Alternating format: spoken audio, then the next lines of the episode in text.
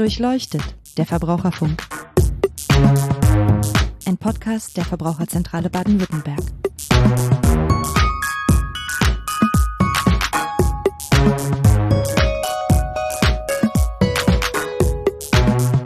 Hallo und herzlich willkommen zu Durchleuchtet, der Verbraucherfunk, dem Podcast der Verbraucherzentrale Baden-Württemberg.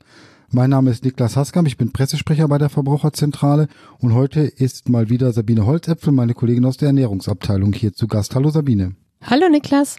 Sabine, wir haben letztes Jahr schon mal über Insektenessen gesprochen und ähm, ein Thema dabei war nicht nur, wie das schmeckt und ob man das bekommt, sondern auch, dass es eben ein neuartiges Lebensmittel ist. Und für solche neuartigen Lebensmittel gilt in der Europäischen Union die sogenannte Novel Food Verordnung. Und wir wollen heute mal darüber sprechen, was eigentlich ähm, sich hinter diesem Begriff Novel Food, Novel Food Verordnung verbirgt, welche Vorgaben es gibt, warum das sinnvoll ist, möglicherweise neue Produkte da erst nochmal zu prüfen, bevor man sie einführt und wie das Ganze dann genauer geregelt ist. So. Jetzt habe ich schon ein bisschen was vorweggenommen, aber ein bisschen neugierig bin ich, Sabine, weil letztes Mal haben wir Insekten probiert. Fand ich ganz spannend. Hast du heute auch wieder was mitgebracht? Ja, du darfst tatsächlich heute auch wieder was probieren. Lass dich überraschen.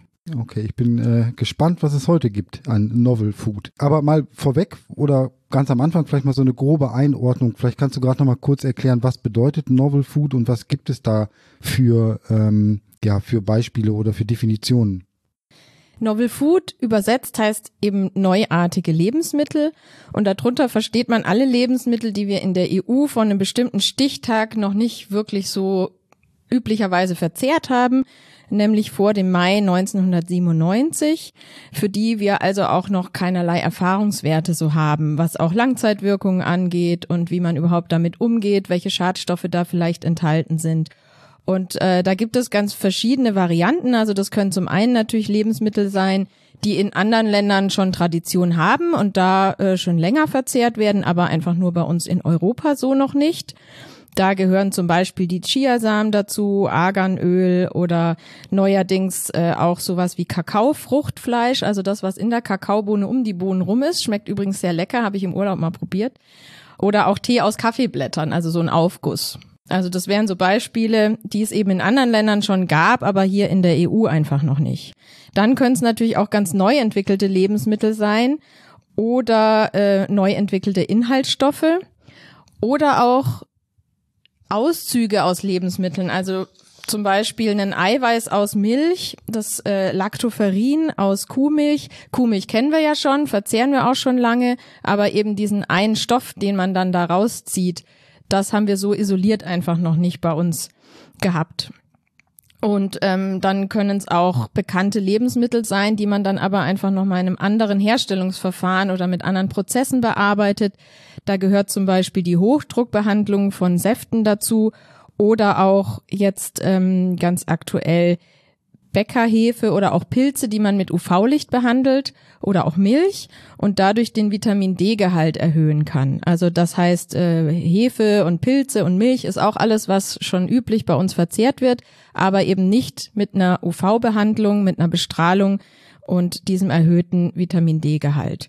Und dann gibt es natürlich auch noch einfach alles Mögliche, was irgendwie Pflanzen, Tiere, Mikroorganismen, Algen betrifft, ähm, die wir bisher so noch nicht verzehrt haben. Entweder weil wir die ganze Pflanze noch nicht verzehrt haben oder vielleicht auch nur einzelne Teile.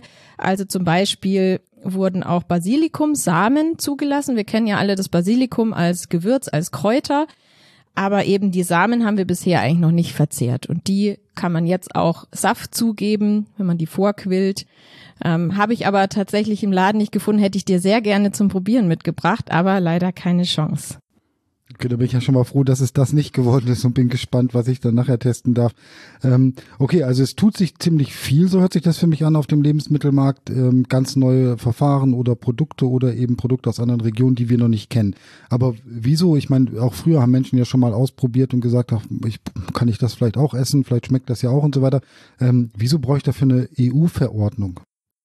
Das dient den Sicherheitsgründen. Lebensmittel müssen ja sicher sein und wenn wir Lebensmittel nicht kennen, können wir eben auch nicht einschätzen, welche Risiken bringen die vielleicht mit, wie viel kann ich denn da am Tag überhaupt davon verzehren, muss ich bei der Zubereitung auf irgendwas Bestimmtes achten oder auch bei der Herstellung? Und damit das eben alles sicher ist, geprüft werden kann, müssten alle Lebensmittelunternehmer, die solche neuartigen Lebensmittel auf den Markt bringen wollen, erstmal einen Antrag stellen, damit dann eine Sicherheitsbewertung vorgenommen werden kann und das Lebensmittel dann entsprechend zugelassen wird.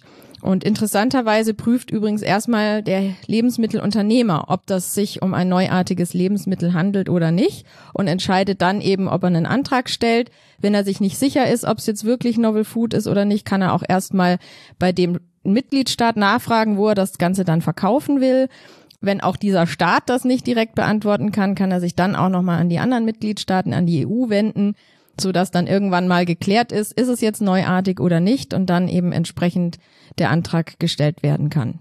Aber er könnte es sonst auch einfach äh, sagen, nee, ich glaube, es ist kein Novel Food und ich bringe das dann mal so auf den Markt. Ja, das ist dann natürlich das Problem und dann trägt er auch die Verantwortung. Wenn natürlich in der Überwachung dann auch sowas auftaucht und die Überwachung dann der Meinung ist, da handelt es sich aber um Novel Food, können natürlich auch die das Ganze in Gang setzen und dann nochmal nachfragen und gegebenenfalls auch sagen, das muss jetzt wieder vom Markt verschwinden, weil es eben Novel Food ist und noch nicht zugelassen. Okay, aber die Definition und Regeln, ähm, was du vorhin genannt hast, das ist ja eigentlich einigermaßen klar. Da kann man das, glaube ich, ganz gut schon mal einordnen, ähm, ob man da Novel Food hat oder nicht. Und wenn ich dann als Unternehmer merke, jetzt habe ich hier womöglich ein Novel Food, ich möchte das auf den Markt bringen, ähm, was mache ich dann? Wie sieht das aus? Wie lange dauert sowas? Das dauert eine ganze Weile. Ich muss auf jeden Fall einen Antrag dann bei der EU-Kommission stellen und muss da auch Belege bringen, dass eben dieses Lebensmittel sicher ist. Dann wird nochmal unterschieden, ob es sich jetzt um ein traditionelles Lebensmittel aus Drittstaaten, also aus anderen Ländern, die eben nicht zur EU gehören, ähm, ob das dazu zählt. Dann ist das Ganze etwas vereinfacht. Dann kann man das eben der EU-Kommission melden. Dann gibt es eine Frist von vier Monaten und wenn da niemand Einspruch erhebt, dann ähm, kann das äh, relativ schnell dann auch ähm, eben zugelassen und verkauft werden. Oder gegebenenfalls, wenn dann eben da doch Sicherheitsbedenken bestehen, dann kann man auch nochmal einen Antrag stellen. Ansonsten, wenn das eben bisher nirgendwo ähm, schon irgendwie üblich verzehrt wurde, dann ähm, äh, reicht man eben den Antrag ein. Das kann man online machen und dann wird die Europäische Behörde für Lebensmittelsicherheit, die EFSA, beauftragt, eben die Sicherheit zu prüfen, sich auch diese Belege anzuschauen. Dann erstellt die ein Gutachten, das dann auch veröffentlicht wird. Und die EU-Kommission entscheidet dann, ob das Lebensmittel auf den EU-Markt kommen soll oder nicht und legt dann auch Rahmenbedingungen fest. Also wenn zum Beispiel dann festgestellt wird, es gibt eine bestimmte Höchstmenge, die sollte man nicht überschreiten oder es sollte eben noch ein bestimmtes Herstellungsverfahren dabei stattfinden oder wie jetzt bei Insekten, da müssen dann noch Allergiehinweise erfolgen. Also solche Dinge können dann auch schon festgelegt werden. Äh, letztes Mal, oder schon fast ein Jahr her, da haben wir die äh, Insekten probiert. Ich glaube, es waren Mehlwürmer und irgendwelche Bienen, wenn ich mich recht entsinne die waren damals, glaube ich, noch nicht zugelassen. Ähm, wie ist es denn da mittlerweile? Also kann ich jetzt Mehlwürmer ganz normal kaufen? Also der gelbe Mehlwurm, der ist jetzt tatsächlich zugelassen in getrockneter Form. Ähm, das andere, was wir probiert hatten, waren die Grillen. Und bei denen gelten jetzt nach wie vor die Übergangsregelungen. Okay. Also das heißt, ähm, hier hat sich tatsächlich was getan, dass jetzt die erste Insektenart offiziell als Novel Food zugelassen wurde. Ähm, nach wie vor können aber auch die anderen Arten weiterverkauft werden, weil es eben diese Übergangsregelung gibt. Bei den Insekten kann man das relativ schnell erkennen, dass sie eben ähm, neu sind, weil sie auch nicht so zur alltäglichen Ernährung hier bei uns in Europa gehören. Aber es gibt auch andere Lebensmittel, die mal als Novel Food angefangen haben und mittlerweile ja recht bekannt oder sogar gängig sind. Hast du da vielleicht mal ein paar Beispiele? Ja, genau. Also das ist richtig, was du sagst, dass das muss nirgendwo draufstehen, dass es sich jetzt hier irgendwie um neuartige Lebensmittel handelt, sondern wenn die zugelassen sind, dürfen sie eben verkauft werden. Und zum Teil sind es ja auch nur Inhaltsstoffe, die man dann auch dem Produkt gar nicht richtig ansieht. Und was eigentlich schon sehr verbreitet ist, sind beispielsweise die Pflanzensterine in Margarine, die eben für Personen mit zu hohem Cholesterin sind. Und ähm, ansonsten würde ich sagen, dass wahrscheinlich Chiasamen gerade so die bekanntesten sind, die wir vielleicht auch gar nicht mehr so als neuartig wahrnehmen, weil man eben schon Brötchen beim Bäcker bekommt, weil das in den Müsli-Mischungen oder irgendwelchen Riegeln drin ist. Und ja, die habe ich dir auch mitgebracht. Die können wir jetzt mal probieren. Okay, schauen wir uns mal an. Also Chiasamen habe ich auch tatsächlich schon mal mitbekommen, noch nie gegessen, glaube ich. Ähm, wurde ja auch ziemlich ähm, gehypt, ein sogenanntes Superfood, sagt man dazu, glaube ich auch. Ne? Ähm, also in der Drogerie oder beim Bäcker habe ich es schon mal gesehen. aber bisher noch nicht zugeschlagen. Deswegen bin ich mal ganz gespannt. Ähm, ich sehe hier auf meinem Teller verschiedenes Knäckebrot, würde ich das mal nennen.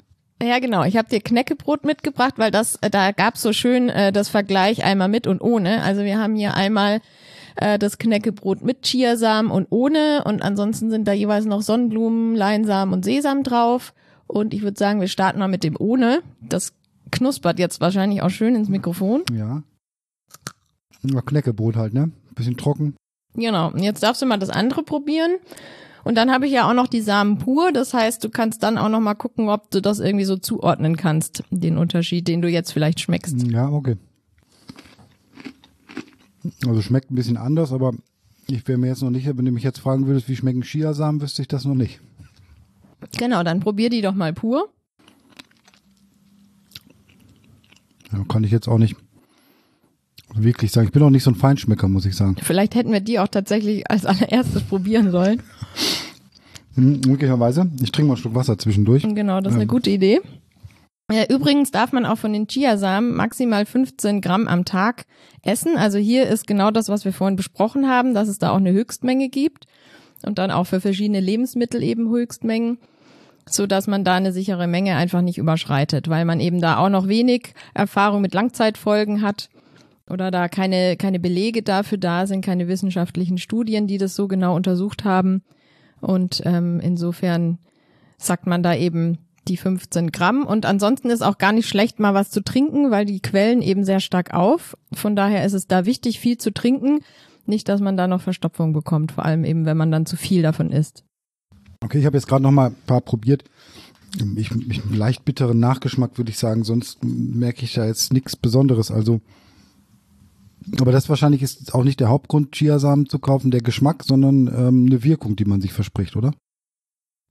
Ja, ähm, genau. Also das wird auch groß beworben. Die Inhaltsstoffe, also die bringen natürlich Ballaststoffe mit. Die bringen eben auch ähm, Omega-3-Fettsäuren mit und auch Eiweiß. Insofern haben die gute Inhaltsstoffe. Nur ähm, ist es jetzt auch nicht so, dass das das einzige Lebensmittel ist, was diese tollen Stoffe enthält, sondern wir haben die auch in den Leinsamen. Also man hätte die jetzt auch eben sozusagen auch weglassen können. Ähm, ich würde sagen, es ist einfach wie andere Lebensmittel, die als Superfood verkauft werden, eben auch. Man kann da ähm, einfach seinen Speiseplan ein bisschen bereichern, eine Abwechslung reinbringen. Es ist aber nichts, was man unbedingt braucht. Und es gibt auch genug Lebensmittel, die wir hier vor Ort haben, die man da genauso verwenden kann. Also du kannst ja mal gucken, ich habe dir die Packung auch äh, nebenhin gestellt, Ja. wo die herkommen. Wo die herkommen. Okay. Ähm, Steht, glaub, unten drauf. Darmstadt, aber das wahrscheinlich nicht ähm, der. Ah da, Bolivien. Ja, aus Bolivien kommen sie. Genau, also die kommen typischerweise eben so aus Südamerika und dann haben die natürlich schon mal eine ganze Strecke, die sie eben zu uns brauchen. Also da gibt es ja unterschiedliche ähm, Aspekte, die man da im Thema Superfood noch berücksichtigen kann. Haben wir auch ganz viele Infos auf der Homepage. Also es ist schlichtweg ein Marketingbegriff und die habe ich ja jetzt rausgesucht, weil sie eben Novel Foods sind, weil wir sie in Europa eben vorher nicht so verzehrt haben. Aber mittlerweile kriegt man die eigentlich an jeder Ecke. Aber nochmal, auch weil der Begriff Superfood da vielleicht, naja, nicht ja, irreführend oder zumindest so ein bisschen ablenkend ist, ist es also Superfood, weil eben diese Chiasamen besonders viel Ballaststoffe, besonders viel Omega-3, Sort, äh, Omega-3, wie heißt das?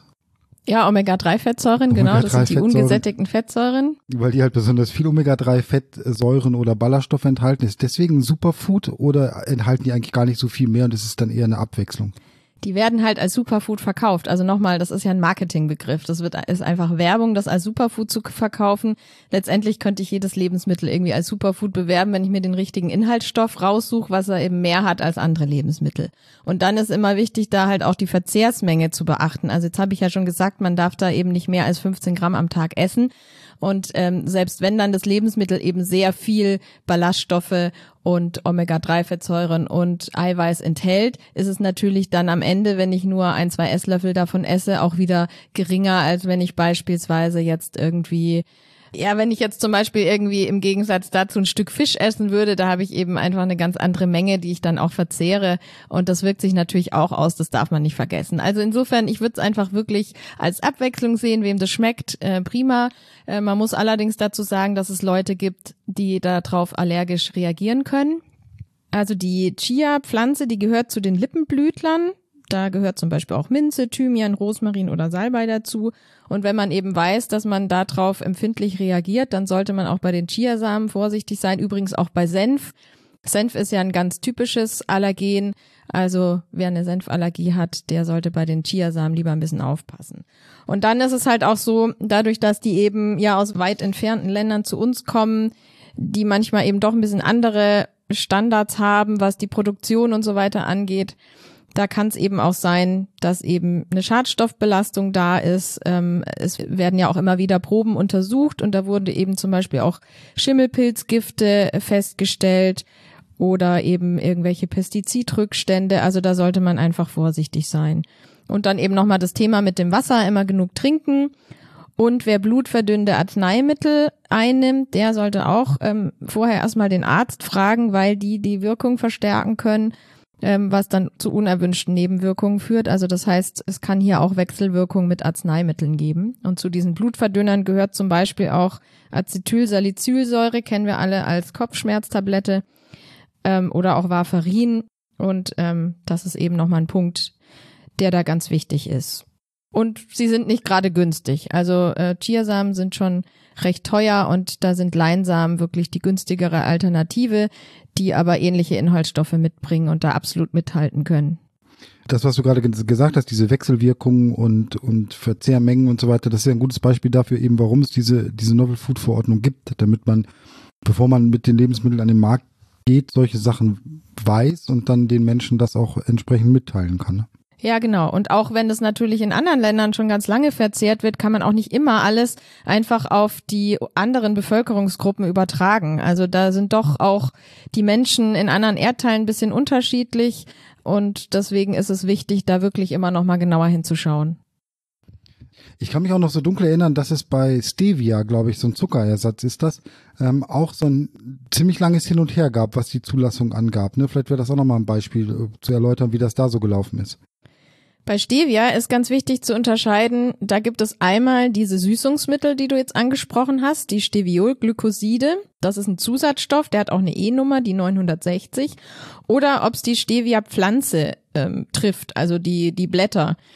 Und ähm, der Süßstoff, der ist nämlich kein Novel Food. Also das äh, ist in der Novel Food Verordnung tatsächlich ausgenommen. Ähm, Zusatzstoffe, Aromen und auch Enzyme, weil die sowieso zugelassen werden. Also die werden nach einer eigenen Verordnung zugelassen. Insofern fallen die dann da nicht in die Novel Food Verordnung. Und ähm, bei den Blättern von Stevia ist es so, dass Tee aus diesen Blättern auch nicht als Novel Food gilt, weil wir das schon kannten vor 97 in der EU. Also das wurde als Tee schon eingesetzt aber jetzt eben andere Anwendungen, die würden dann tatsächlich als Novel Food gelten. Und dieser Süßstoff, da gibt es ja auch eben eine Sicherheitsbewertung dann als Zusatzstoff. Also auch hier wird also erstmal geprüft, was ist da drin und äh, wie, wie viel darf da verwendet werden und so weiter.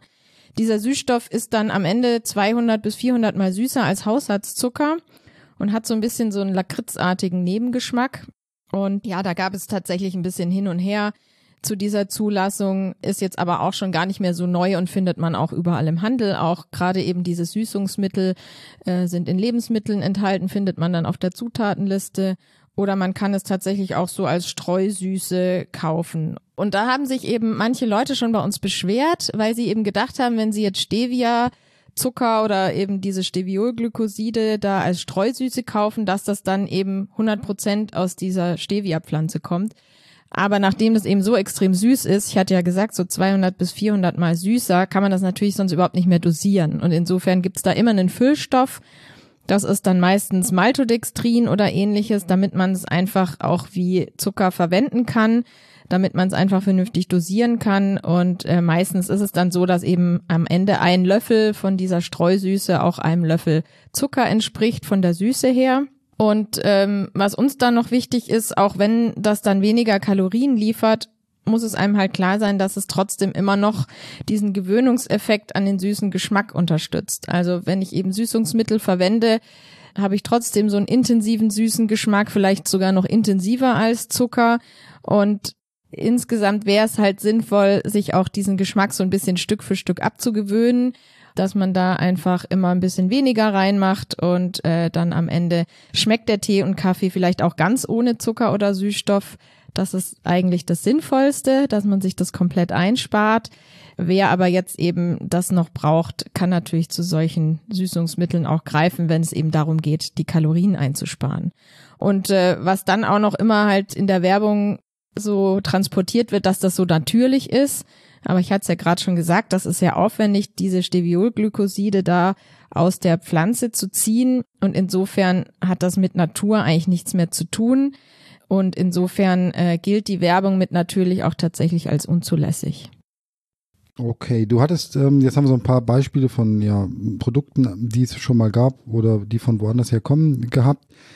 Du hattest vorhin am Anfang bei den Kategorien nochmal gesagt, das fand ich ganz spannend. Es gibt dann auch andere Herstellungs- oder Verarbeitungsverfahren. Und da ähm, sagtest du was mit, mit Lichtbestrahlung, UV-Licht oder so. Das kann ich mir jetzt gerade gar nicht vorstellen, was man da macht. Ja, das sind eben Lebensmittel, die dann mit UV-Licht, also eine bestimmte Wellenlänge einfach ähm, hat dieses Licht. Und dadurch, dass man diese Lebensmittel damit bestrahlt, bilden die mehr Vitamin D. Das ist übrigens ähnlich wie mit unserer Haut da ist es ja genauso, dass wir Vitamin D eigentlich am besten über die Sonnenstrahlung aufnehmen, weil nämlich, wenn wir uns in der UV-Strahlung draußen in der Sonne aufhalten, unsere Haut Vitamin D bildet. Und das findet dann eben in den Lebensmitteln genauso statt. Nur in dem Fall wird es eben industriell künstlich erzeugt. Und ähm, da wurde eben auch nochmal geguckt, also man kennt die UV-Bestrahlung schon aus anderen ähm, Verfahren, wo man das zur Haltbarmachung nutzt. Aber jetzt wollte man ja gezielt eben mehr Vitamin D in diesen Lebensmitteln erzeugen. Und da ging es halt drum, nochmal zu gucken, dass das eben dann auch sicher ist. Also, weil man ja nicht genau wusste, gibt es da vielleicht auch noch andere Veränderungen in diesen Lebensmitteln, wenn ich die jetzt so bestrahle. Oder ähm, äh, entsteht da vielleicht auch zu viel oder was passiert da genau damit? Und die EFSA, also die Europäische Behörde für Lebensmittelsicherheit, kam dann zum Ergebnis, dass die tatsächlich ohne Risiko verzehrt werden können. Also für Pilze gilt das, für Hefe, für Brot und für Milch. Und da war es zum Beispiel eben so, dass abgesehen davon, dass die Milch dann einen deutlich höheren Vitamin D-Gehalt aufweist, hat sich sonst an der Nährstoffzusammensetzung nichts äh, großartig verändert. Also das heißt, solange da die Höchstmengen eingehalten werden, die Höchstwerte für Vitamin D, sieht da die EFSA auch keine Gefahr dann, dass man das irgendwie überdosiert. Ähm, und wie muss ich mir das konkret vorstellen? Da wird einfach das Lebensmittel für eine gewisse Zeit mit UV-Licht bestrahlt, oder? Genau, das ist dann auch genau definiert, welche Wellenlänge, welche Dauer. Und man kann eben zum Beispiel bei Hefe eben direkt die Hefe an sich bestrahlen äh, im normalen Handel findet man das jetzt nicht. Das ist eher was, was dann ähm, eben im, im industriellen Bereich eingesetzt wird. Und man kann aber auch schon den Teig herstellen mit der Hefe und dann das bestrahlen, sodass dann am Ende also das Brot bestrahlt wird und da dann mehr Vitamin D gebildet wird. Also zum einen entweder die Hefe an sich oder die Hefe sozusagen schon im Teig. Und ähm, ist das jetzt so ein ganz großer Wurf oder ähm, was ganz Tolles Neues oder für wen ist das überhaupt sinnvoll? Kann ich mir gerade noch nicht so richtig vorstellen, wer das eigentlich braucht oder ob ich das vielleicht auch brauchen könnte. Ja, das Vitamin D ist ja auch äh, so ein Vitamin, was immer wieder in den Schlagzeilen steht und diskutiert wird. Wir wissen, dass eben viele Menschen nicht ausreichend damit versorgt sind. Das hat unterschiedliche Gründe weil natürlich wir viel im Büro sitzen, wenig draußen sind. Dann ist natürlich auch wichtig im Sommer, wenn dann die Sonne scheint, dass wir uns auch schützen vor Sonnenbrand und damit natürlich auch wieder die Vitamin D-Bildung etwas schlechter ist, aber im Sommer funktioniert das eigentlich ganz gut. Dann gibt es natürlich Bevölkerungsgruppen oder eben ähm, bei verschiedenen Religionen, wo die Haut sehr bedeckt ist. Damit verhindere ich natürlich auch, dass sich da Vitamin D bildet und ähm, auch eben Menschen mit dunklerer Haut bilden auch schlechter Vitamin D. Also insofern ist das einfach ganz wichtig im Auge zu behalten, weil wir wissen, es ist ein wichtiges Vitamin. Das ist aber kein Grund, dass jetzt jeder Vitamin D-Tabletten schluckt oder nur noch Vitamin D-Pilze kauft. Ähm, man kann sowas auch beim Arzt mal prüfen lassen. Wir haben da auch bei dem Thema Nahrungsergänzungsmittel schon mal drüber gesprochen. Also es kann einfach einen Beitrag leisten, aber ganz klar ist, dass ähm, nicht die Nahrung da die Hauptquelle ist, sondern dass man sich einfach ausreichend draußen aufhält. Und das ist ja auch ganz gut, wenn man an der frischen Luft sich bewegt, hat das noch ganz andere Vorteile. Nochmal kurz zu der Verpackung. Also wenn ich jetzt in den Supermarkt gehe und ähm, was steht dann da drauf? Mit UV behandelt oder extra Vitamin D? Weil wie erkenne ich so ein Lebensmittel? Genau, also bei den Pilzen steht dann zum Beispiel drauf UV behandelte Pilze. Also das muss auf jeden Fall erkennbar sein. Oder es würde draufstehen, enthält durch UV-Behandlung erzeugtes Vitamin D. Und bei der Hefe steht dann das in der Zutatenliste. Wenn ich eben beispielsweise ein Brot kaufe, wo diese Hefe verwendet wird, dann steht da entweder Vitamin D Hefe oder auch Vitamin D2 Hefe, so dass ich auf jeden Fall erkennen kann, dass hier eben diese spezielle Lebensmittelzutaten verwendet wurden. Okay. Und nochmal, so sagtest du vorhin schon, so ganz grundsätzlich gilt, aber auch hier, wie bei so vielen auch Nahrungsergänzungsmitteln beispielsweise, ähm, ich sollte erstmal meinen Bedarf kennen, meinen Bedarf checken, bevor ich dann loslaufe und ähm, mir möglichst viel Lebensmittel kaufe, die mit möglichst vielen Vitaminen oder Zusatzstoffen angereichert sind. Ja, also man sagt ja hier bei den Lebensmitteln äh, rechnet man jetzt nicht mit einer Überdosierung. Das findet dann tatsächlich über Nahrungsergänzungsmittel statt. Und ähm, wer eben weiß, dass er da nicht so gut versorgt ist, der kann das natürlich zusätzlich einfach noch nutzen. Nur ähm, unbedingt brauchen tut man das eben auch nicht, wenn man eben sich ausreichend draußen bewegt und die Haut auch der Sonne ein bisschen aussetzt mit natürlich dann auch ähm, ein Blick auf dem ausreichenden Schutz. Aber ähm, genau, so kann man das auch eben sehen, dass man das mal probieren kann und auch in seinen Speiseplan einbauen kann, aber es ist kein Muss. Äh, zum Schluss wollen wir noch mal über ein Produkt reden, das sehr stark beworben wird. Ähm, ich kriege auch selber im Internet immer irgendwelche Anzeigen da geschaltet. Also es geht um CBD-Öl, also Produkte mit Cannabidiol die, diesen Produkten werden dann häufig wirklich die wahrsten Wunderwirkungen zugesprochen, also was auch immer man damit heilen kann. Ähm, das Ganze wird auch verkauft, man kann es kaufen, aber es darf, glaube ich, gar nicht verkauft werden, oder wie ist da der Stand? Ja, diese Cannabidiole, die halten wir wirklich für hochproblematisch, denn die sind auf den Markt gekommen, ohne dass die Zulassung nach Novel Food vorliegt. Und es handelt sich um Novel Food. Und die Produkte werden dann eben mit allen möglichen Gesundheitswerbungen versehen und ähm, Wunderwirkungen. Und die negativen Folgen, die gesundheitlichen Risiken, die werden da aber immer komplett unterschlagen. Und das sehen wir eben sehr kritisch. Und auch das Bundesamt für Verbraucherschutz und Lebensmittelsicherheit ist der Auffassung, dass Cannabidiol in Lebensmitteln nicht verkehrsfähig ist, also auch in Nahrungsergänzungsmitteln nicht, wozu dann diese CBD-Öle gehören.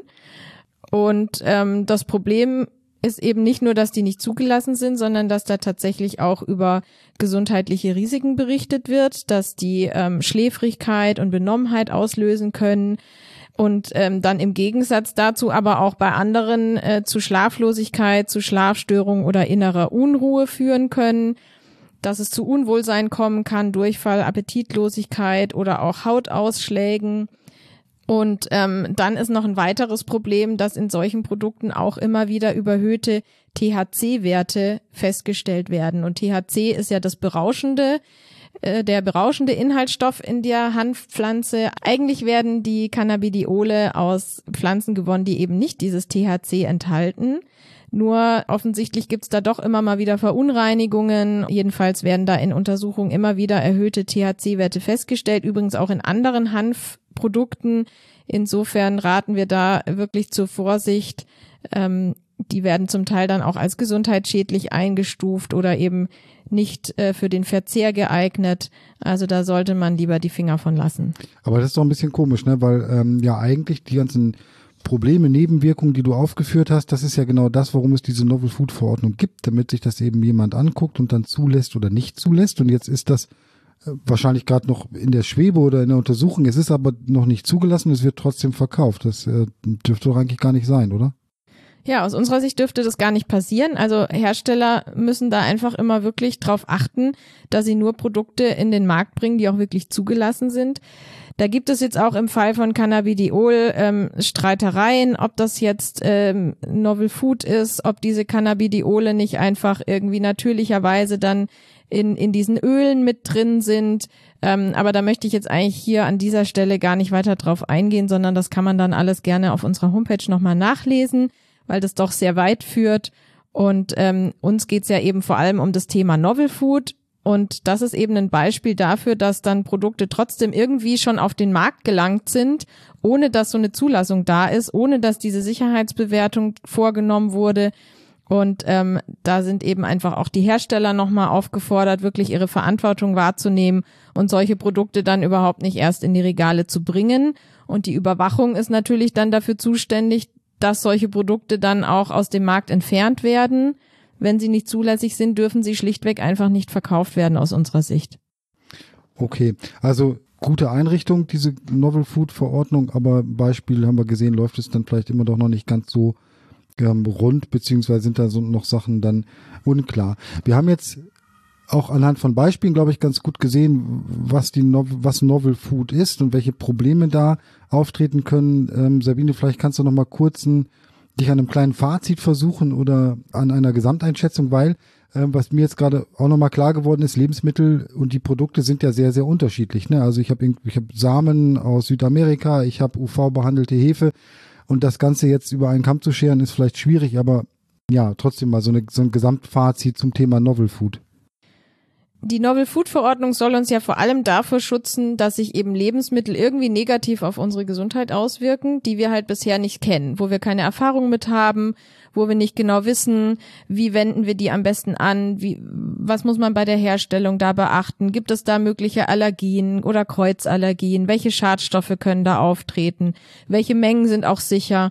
Und deswegen ist es wirklich entscheidend, dass diese Lebensmittel dann tatsächlich erst nach einer Zulassung auf den Markt kommen und dann eben umfangreich auch bewertet wird, sind die sicher, ja oder nein. Und ähm, deshalb müssen einfach auch alle, die eben nicht zugelassen sind, konsequent aus den Regalen und Online-Shops auch wieder entfernt werden. Oder die Anbieter sind hier einfach aufgefordert, die da gar nicht erst auftauchen zu lassen. Denn das Interesse, diese Novel Food auf den Markt zu bringen, die liegt ja in erster Linie bei den Herstellern, bei den Anbietern, die da eben eine Marktlücke entdeckt haben oder die bestimmte Vorteile sehen, ähm, diese Produkte eben zu vermarkten oder vielleicht auch äh, neben finanziellen Vorteilen eben auch technologische Vorteile. Und äh, insofern ist es da ganz wichtig, wirklich nochmal hinzugucken, ob das dann eben auch ähm, für uns Verbraucherinnen und Verbraucher tatsächlich einen Vorteil hat, was auch ähm, die Novel Food Verordnung übrigens vorgibt. Also alle Novel Food, die irgendwas Bestimmtes ersetzen sollen, die dürfen nur dann wirklich zugelassen werden, wenn sie eben nicht einen Nachteil haben gegenüber dem, was es sonst vielleicht bei uns schon gibt. Und ähm, insofern ist das ein ganz wichtiger Punkt, dass diese Zulassung wirklich ernst genommen wird, dass man auf diese Sicherheitsbewertung wartet.